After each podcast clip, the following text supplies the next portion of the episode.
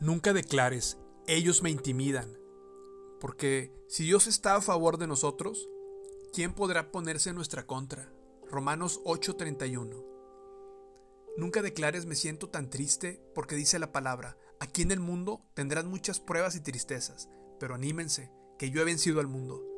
Juan 16:33. Nunca declares no puedo perdonar, porque la palabra dice, y perdona nuestros pecados, así como nosotros hemos perdonado a los que pecan contra nosotros. Mateo 6:12.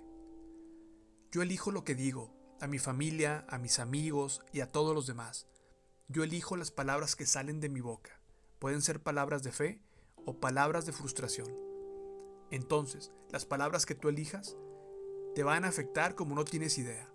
Por eso es muy importante elegir lo que decimos. Elige hablar la palabra de Dios. Ya tienes la fe.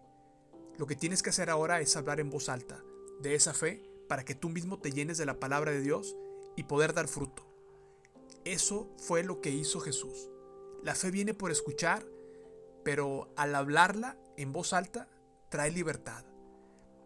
Recuerda que la palabra de Dios es viva y poderosa. Hebreos 4:12. La palabra de Dios es viva y poderosa. Es más cortante que una espada de dos filos que penetra hasta lo más profundo de nuestro ser y examina nuestros más íntimos pensamientos y los deseos de nuestro corazón. Mateo 15:11. Lo que entra por la boca no es lo que nos contamina. Ustedes se contaminan por las palabras que salen de la boca. Gracias Señor por darnos tu palabra, tu espíritu y tu poder. Te pido Señor que actives nuestra fe, que las promesas de tu palabra fluyan a través de nosotros y las declaremos constantemente durante todo el día para poder ser bendición para los demás y también que nosotros seamos bendecidos. En el nombre de Jesús. Amén. Es exaltado en lo alto, exaltado es el Rey, le alabaré. Es exaltado por siempre exaltado y yo le alabaré. Él es Señor, por siempre Él reinará.